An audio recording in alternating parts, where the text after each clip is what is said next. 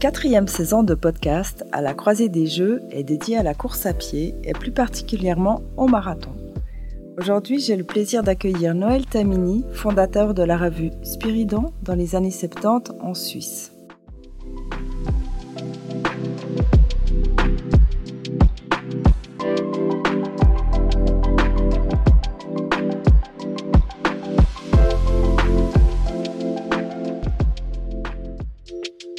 Croisée des Jeux, la série qui rapproche sport et culture en explorant l'influence des Jeux olympiques sur vous, sur nous, sur nos imaginaires et dans la société, réalisée par le Musée olympique.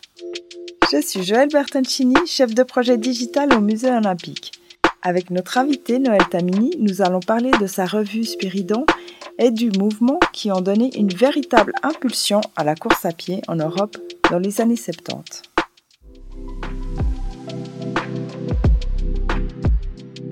Monsieur Tamini, bonjour. Bonjour. Je suis très heureuse aujourd'hui de pouvoir vous accueillir euh, pour notre podcast.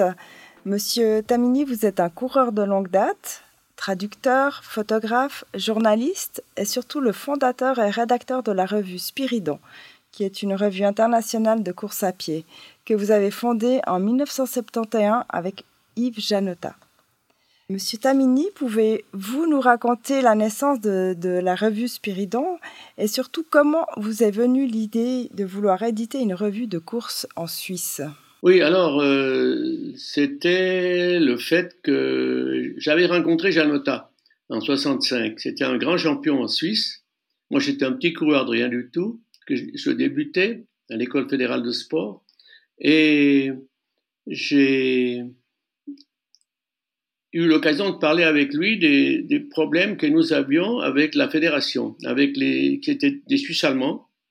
Et nous étions vraiment, nous avons le sentiment, nous avons même eu des rebuffades assez flagrantes qui montraient que nous étions un peu, comme on dit en général, hein, les, Suisses, les Suisses romands c'est pour la rigolade et les Suisses allemands c'est le sérieux.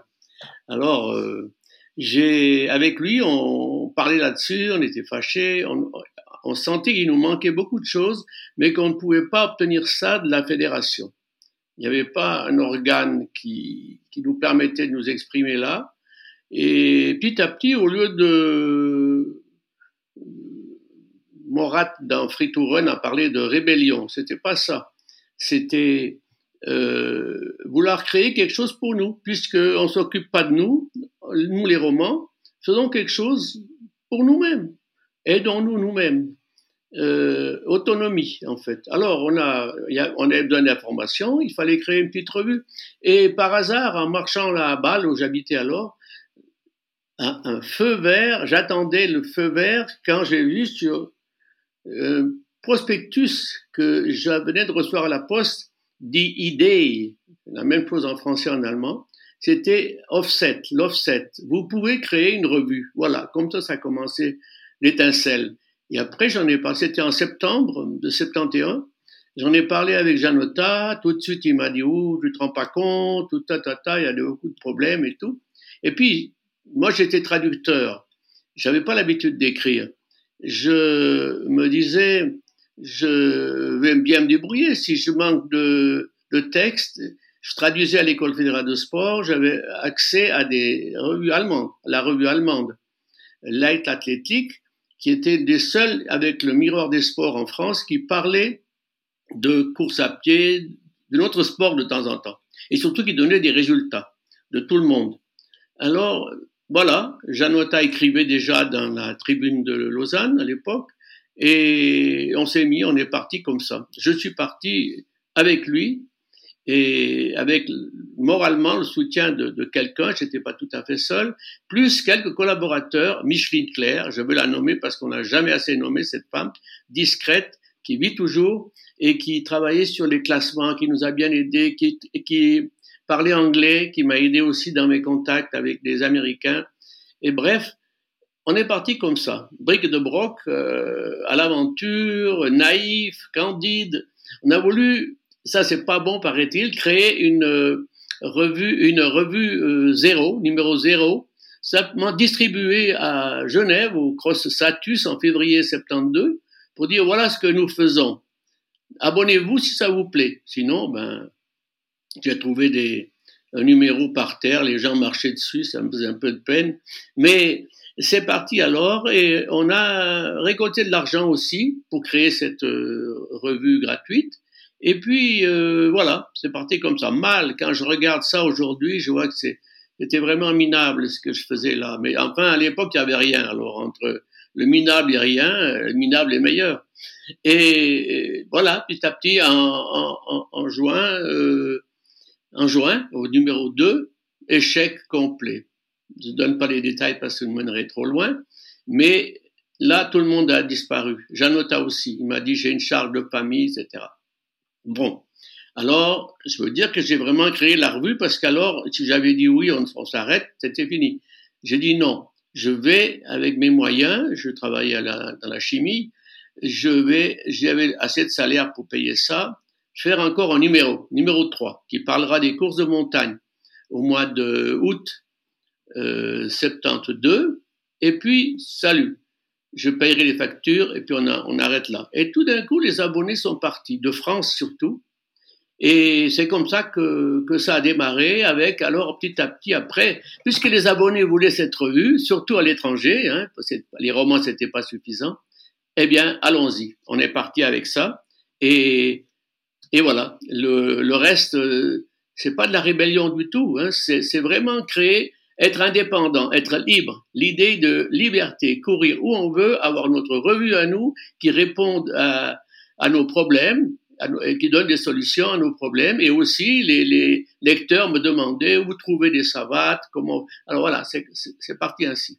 Si je comprends bien, c'était aussi des, bah, des articles un petit peu pratiques avec, euh, comme vous disiez, des, des, conseils sur la course, mais aussi euh, vous aviez aussi un ton euh, très novateur euh, dans vos articles et puis ça a inspiré de nombreux, de nombreux joggers à l'époque, surtout dans le monde francophone. Et puis à partir de là, il y a aussi de nouvelles courses populaires qui vont, qui vont voir le jour. Est-ce que vous pouvez un peu nous, nous raconter ça, comment ça, ça a ouvert sur de, de nouvelles courses?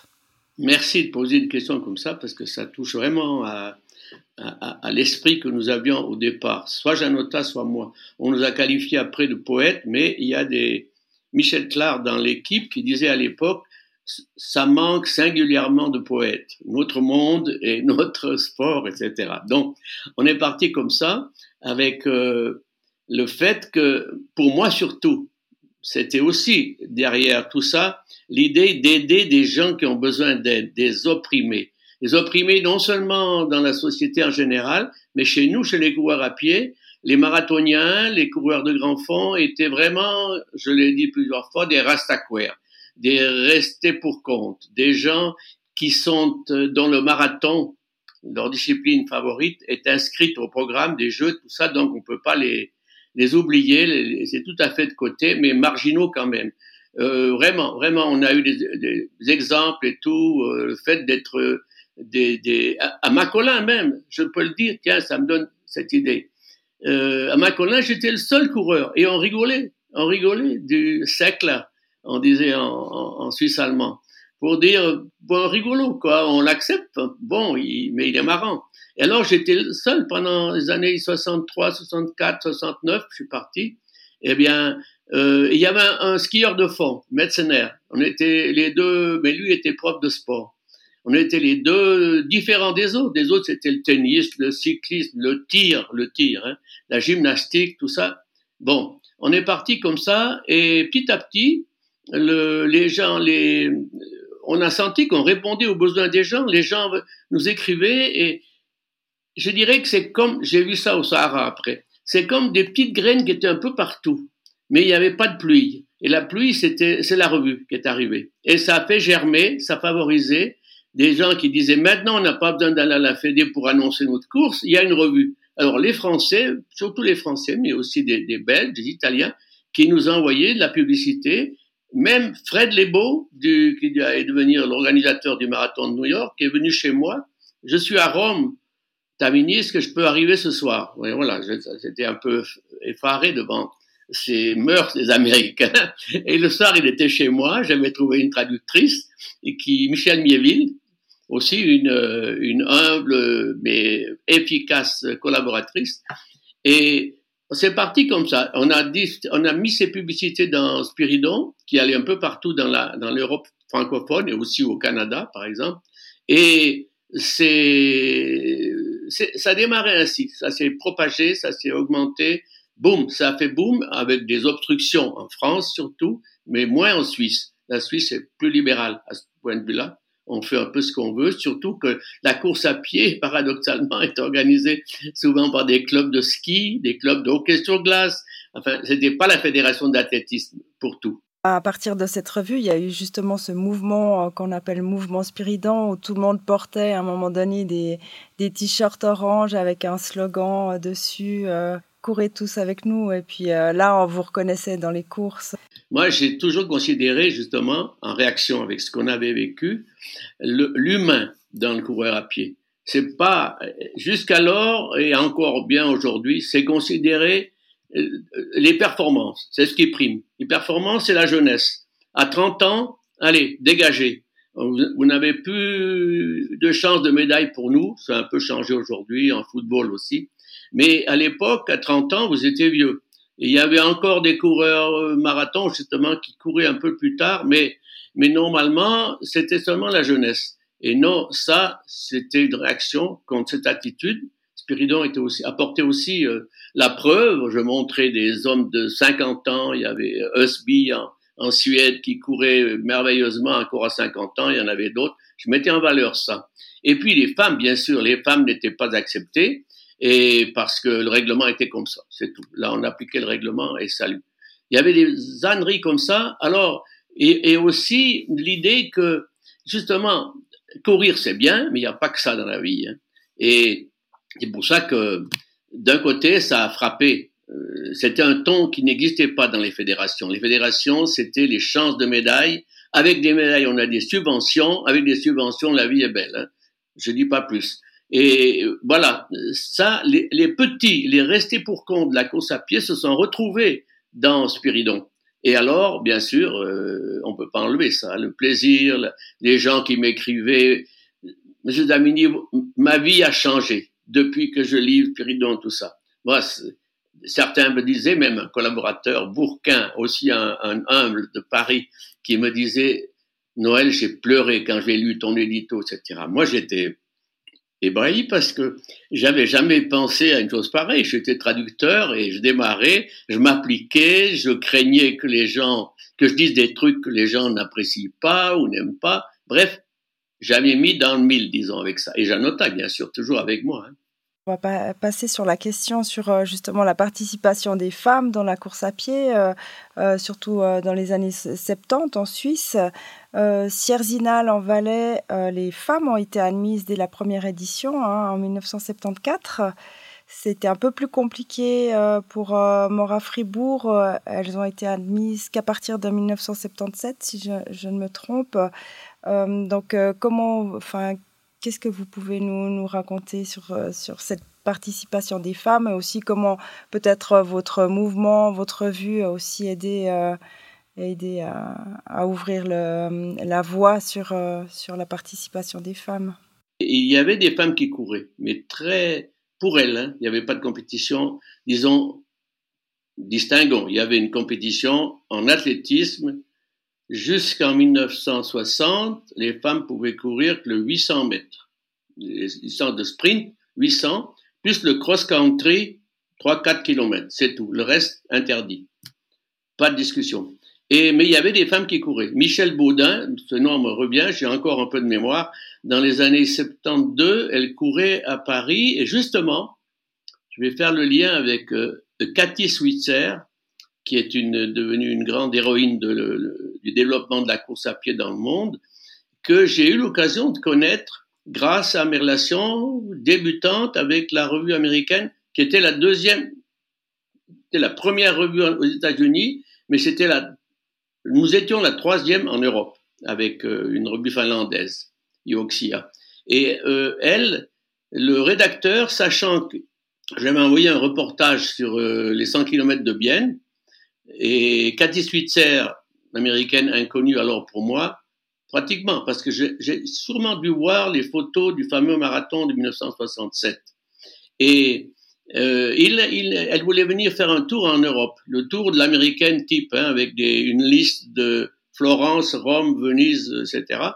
Et elle passait en, elle voulait passer en Suisse et il a dit, en Suisse, je connais quelqu'un, Tamini. Alors elle est arrivée chez moi à Bâle et j'ai été bien frappé par euh, les problèmes qu'elle m'exprimait. Hein, et puis en discutant entre nous, après ça, c'est moi à Fribourg. Je vais procurer un dossard, je ne me rappelle plus où j'avais pris ce dossard, pour pas qu'elle soit quand même trop visible dans cette course. Et puisque c'était interdit aux femmes, hein, Spiridon a mis en route, a mis en évidence Cathy Switzer et ses problèmes et ses réussites avec la course à pied aux États-Unis. Oui.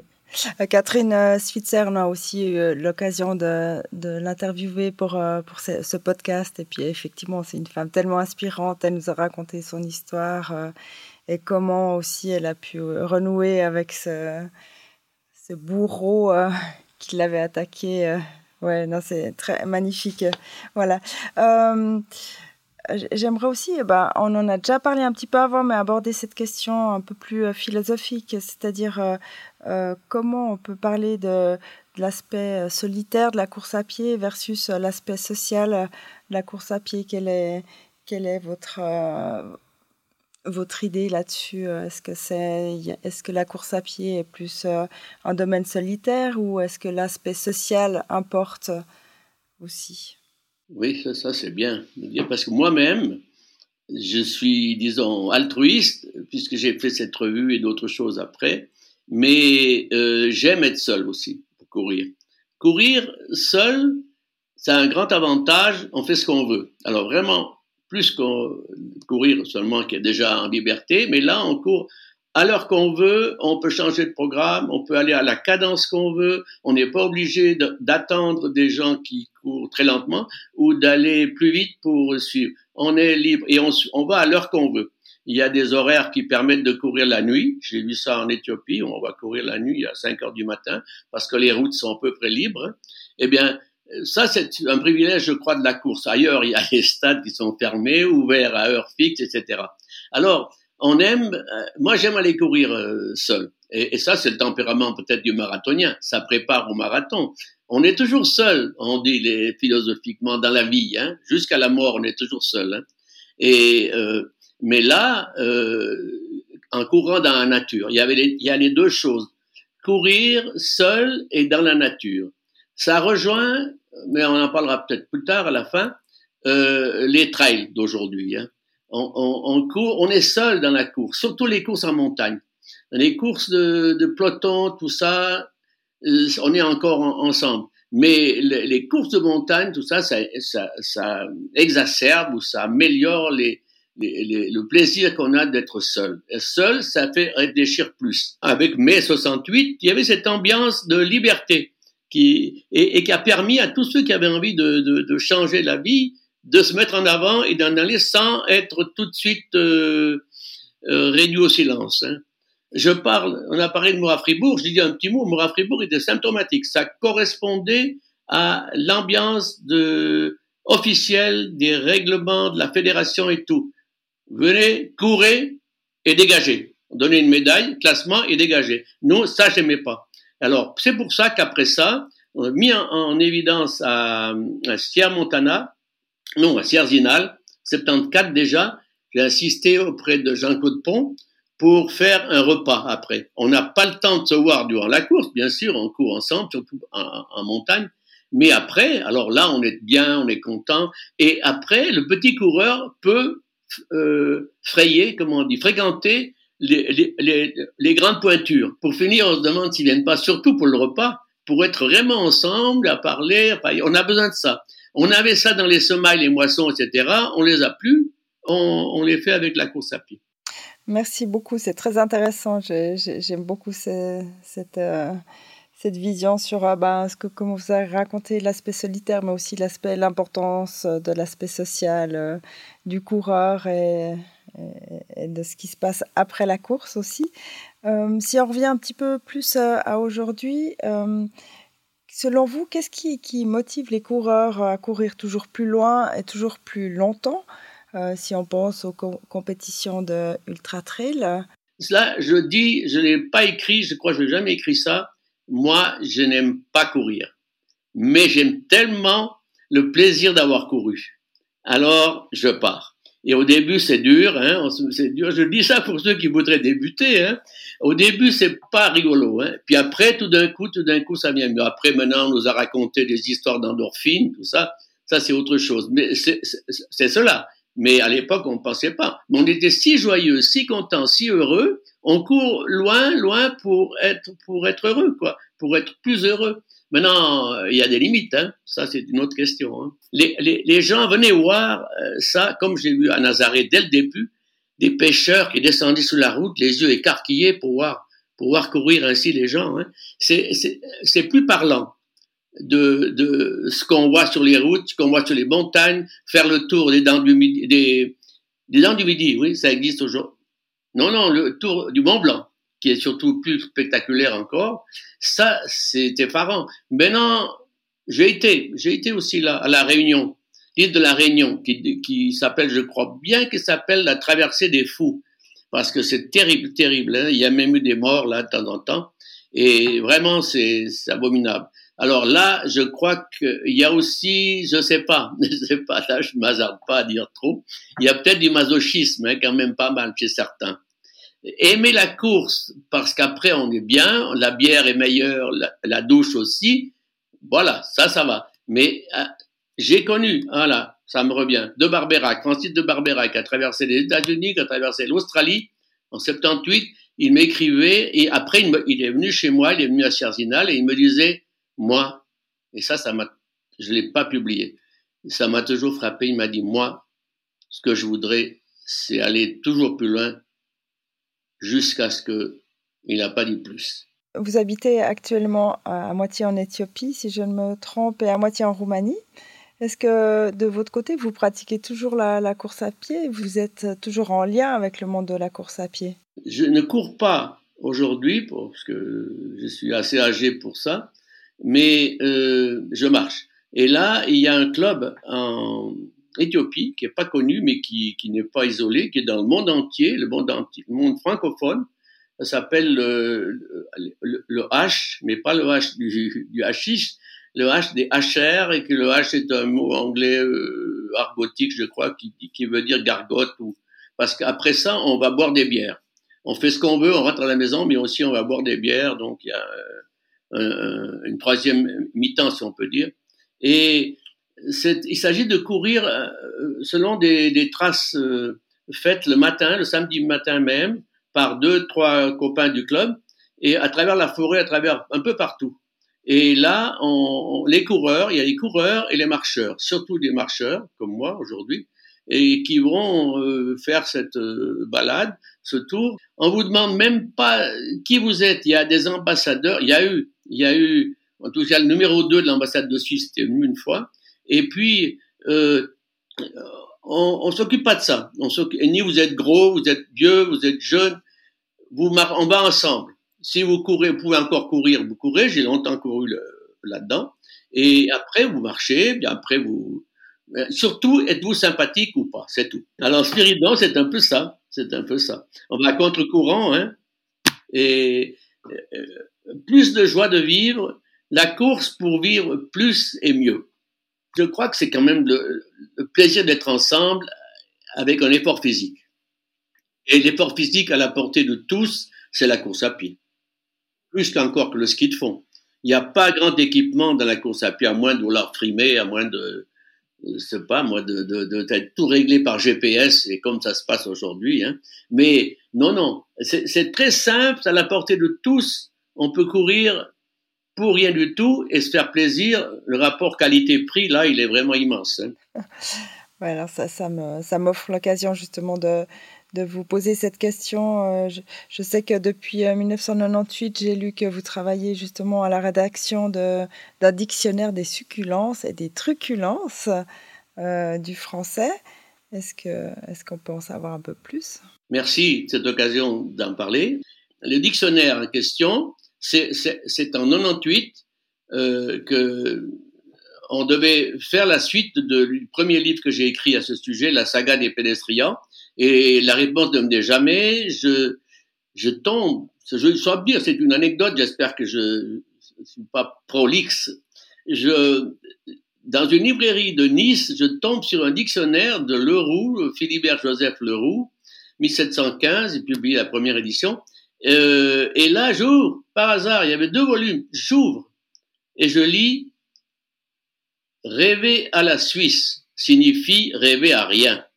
Alors là, alors là, ça m'a frappé. Puis après, j'ai ouvert plus, j'ai considéré tout ce qu'il y avait là-dedans. J'ai vu qu'il y avait des tas d'expressions qu'on connaissait pas, qui méritaient d'être mises en valeur.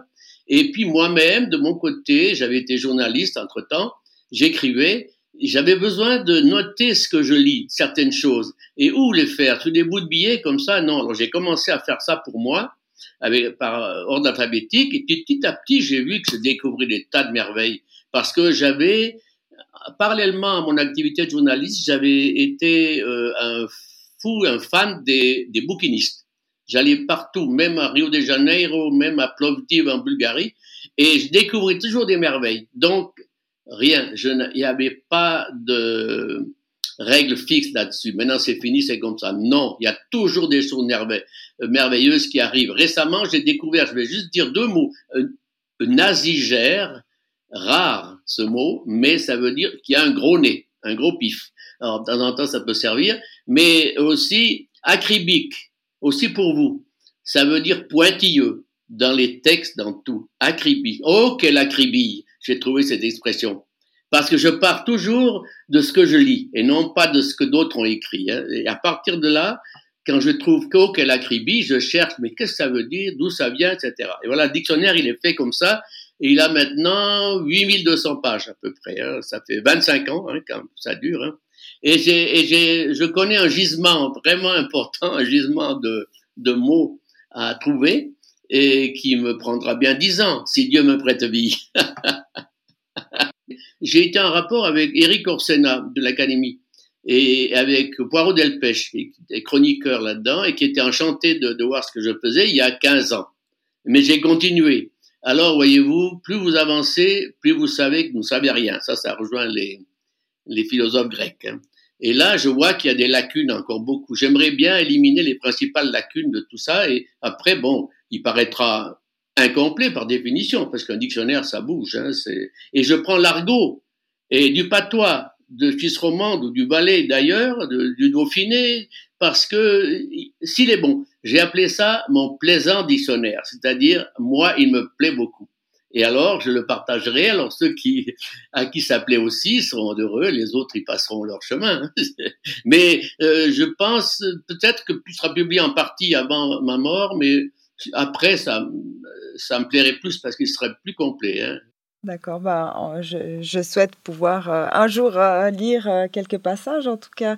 Et ce qu'on voit, c'est dans, votre, dans votre histoire, c'est que ben, cette, ce plaisir de, pour la langue, pour le français, c'est aussi ce qui vous a amené quand même à la course à pied, à écrire cette revue Spiridon. Et vraiment, Monsieur Tamini, je vous remercie d'avoir partagé votre histoire. Je sais qu'on aurait pu en, encore parler des heures, mais c'était magnifique de partager cela avec vous et puis euh, vraiment je vous remercie.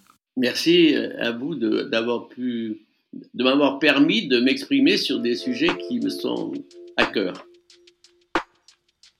Si ce podcast vous a donné envie d'en savoir plus sur l'histoire du marathon et de ses révolutions sociales, nous vous rappelons que l'exposition audio-immersive Free to Run est visible gratuitement au Musée olympique de Lausanne jusqu'au 5 mars 2024. Vous trouverez aussi en ligne sur la plateforme Google Art Culture des histoires interactives avec images et vidéos inédites sur des thématiques de l'exposition. Le lien se trouve dans la description de ce podcast. Et si vous avez apprécié cet épisode, merci de nous le faire savoir en le commentant ou en le notant sur votre réseau d'écoute préféré.